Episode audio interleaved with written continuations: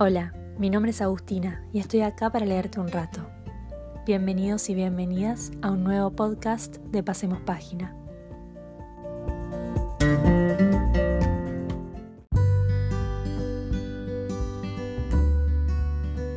El cuento que les voy a leer hoy se llama Manos y lo pueden encontrar en el libro Socorro de la escritora argentina Elsa Bornemann.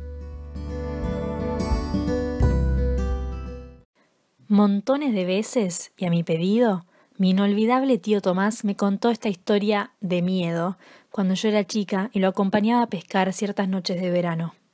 Me aseguraba que había sucedido en un pueblo de la provincia de Buenos Aires, en Pergamino o Junín o Santa Lucía. No recuerdo con exactitud este dato ni la fecha cuando ocurrió tal acontecimiento, y lamentablemente hace años que él ya no estaba para aclararme las dudas. Lo que sí recuerdo es que de entre todos los que el tío solía narrarme mientras sostenía la caña sobre el río y yo me echaba a su lado cara a las estrellas, este relato era uno de mis preferidos. Te pone los pelos de punta y sin embargo encantada de escucharlo. ¿Quién entiende a esta sobrina? me decía el tío. Ah, pero después no quiero quejas de tu mamá, ¿eh? Te lo cuento otra vez a cambio de tu promesa. Y entonces yo volví a prometerle que guardaría el secreto, que mi madre no iba a enterarse de que él había vuelto a narrármelo, que iba a aguantarme sin llamarla si no podía dormir más tarde, cuando de regreso a casa me fuera a la cama y a la soledad de mi cuarto. Siempre cumplí con mis promesas. Por eso esta historia de manos, como tantas otras que sospecho eran inventadas por el tío o recordadas desde su primera infancia, me fue contada una y otra vez. Y una y otra vez la conté yo misma, años después, a mis propios sobrinijos, así como ahora me dispongo a contártela, como si también fueras mi sobrina o mi sobrino, mi hija o mi hijo, y me pidieras Dale, tía, o dale, mami, un cuento de miedo. Y bien, aquí va. Martina, Camila y Oriana eran amigas amiguísimas no solo concurrían a la misma escuela, sino que también se encontraban fuera de los horarios de las clases. Unas veces para preparar tareas escolares y otras simplemente para estar juntas. De otoño a primavera, las tres solían pasar algunos fines de semana en la casa de campo que la familia de Martina tenía en las afueras de la ciudad. Cómo se divertían entonces. Tantos juegos al aire libre, paseos en bicicleta, cabalgatas, fogones al anochecer, Aquel sábado de pleno invierno, por ejemplo, lo habían disfrutado por completo, y la alegría de las tres nenas se prolongaba aún durante la cena en el comedor de la casa de campo, porque la abuela Odila les reservaba una sorpresa. Antes de ir a dormir, les iba a enseñar unos pasos de zapateo americano, al compás de viejos discos que había traído especialmente para esa ocasión. Adorable, la abuela de Martina. No aparentaba la edad que tenía, siempre dinámica, coqueta, de buen humor, conversadora. Había sido una excelente bailarina de tap. Las chicas lo sabían y por eso le habían insistido para que bailara con ellas. ¿Por qué no lo dejan para mañana a la tardecita, eh? Ya es hora de ir a descansar. Además, la abuela no paró un minuto en todo el día, debe estar agotada. La mamá de Martina trató en vano de convencerlas para que se fueran a dormir a las cuatro, y no solo a las niñas, porque la abuela tampoco estaba dispuesta a concluir aquella jornada sin la anunciada sesión de baile. Así fue como, al rato, y mientras los padres, los perros y la gata se ubicaban en la sala de estar a manera de público, la abuela y las tres nenas se preparaban para la función casera de zapateo americano. Afuera el viento parecía querer sumarse con su propia melodía, silbaba con intensidad entre los árboles. Arriba, bien arriba, el cielo con las estrellas escondidas tras espesos nubarrones.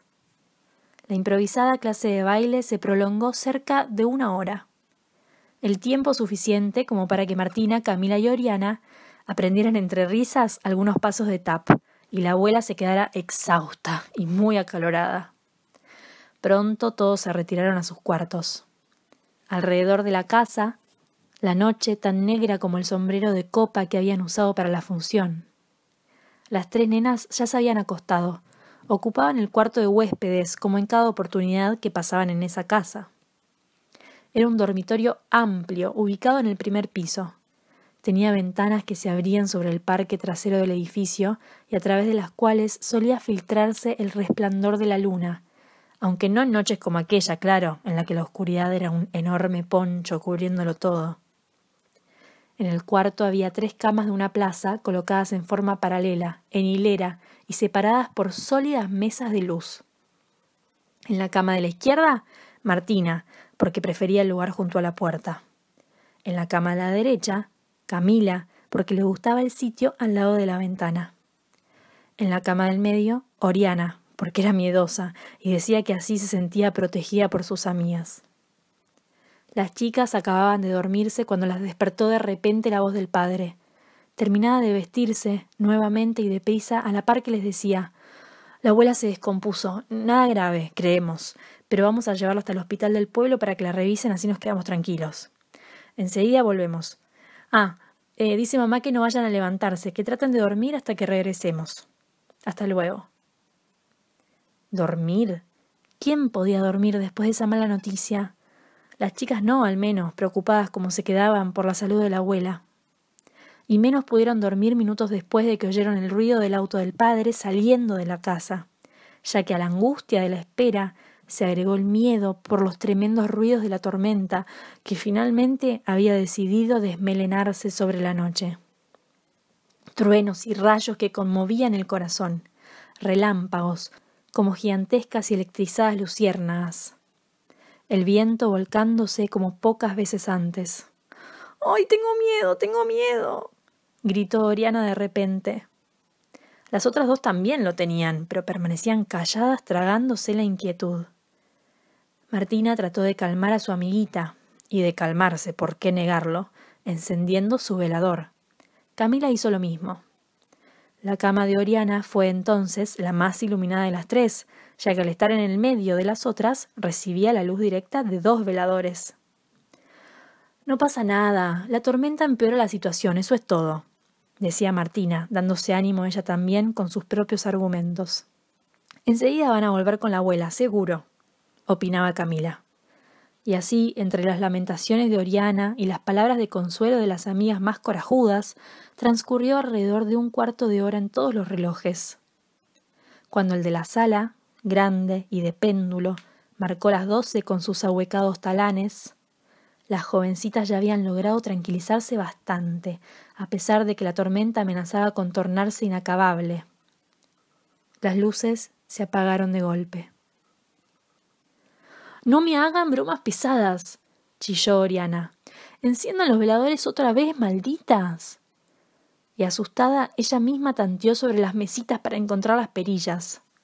Solo encontró las manos de sus amigas, haciendo lo propio. Yo no pagué nada, boba, protestó Camila. ¿Se habrá cortado la luz?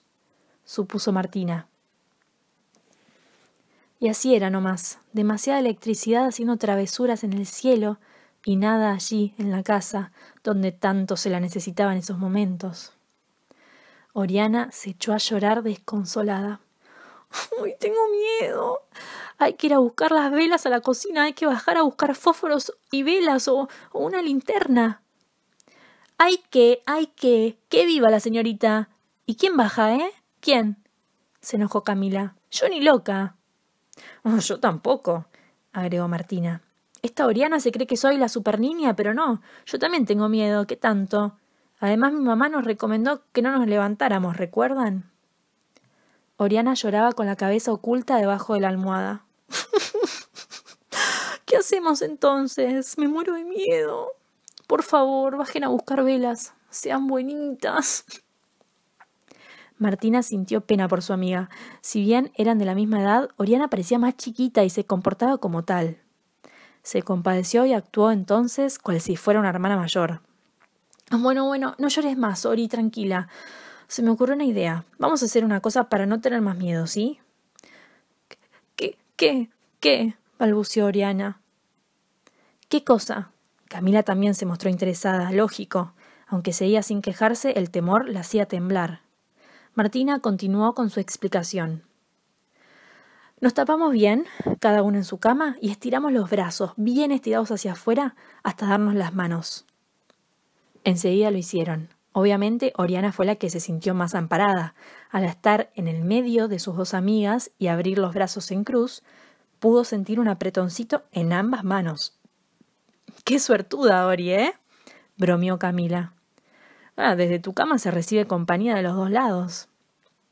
En cambio, nosotras, completó Martina, solo con una mano. Y así, de manos fuertemente entrelazadas, las tres niñas lograron vencer buena parte de sus miedos. Al rato todas dormían. Afuera, la tormenta empezaba a despedirse.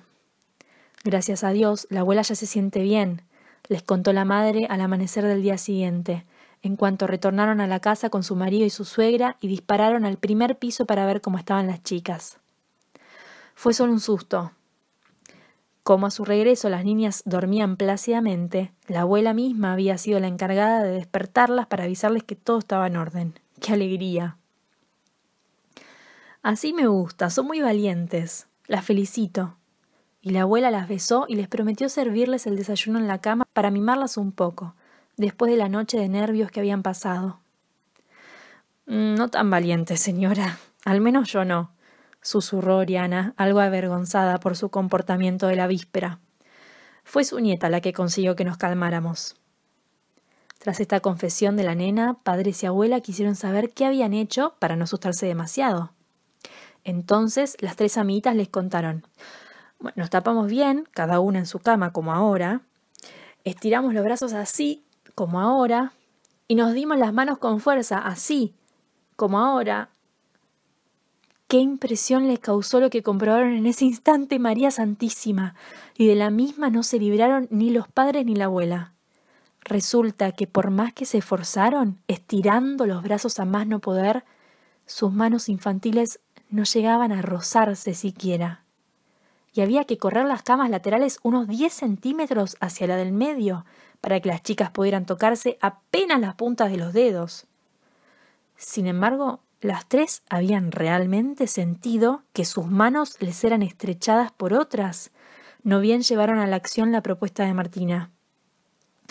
¿Las manos de quién? exclamaron entonces mientras los adultos trataban de disimular sus propios sentimientos de horror. ¿De quiénes? corrigió Oriana con una mueca de espanto. Ella había sido tomada de ambas manos. Manos. Cuatro manos más, aparte de las seis de las niñas, moviéndose en la oscuridad de aquella noche al encuentro de otras, en busca de aferrarse entre sí.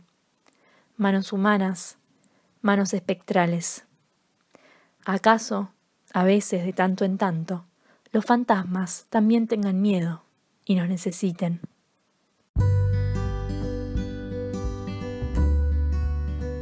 Muchas gracias por escuchar hasta el final. Búscame en Instagram como Pasemos Página para encontrar más recomendaciones de lectura. Hasta la próxima.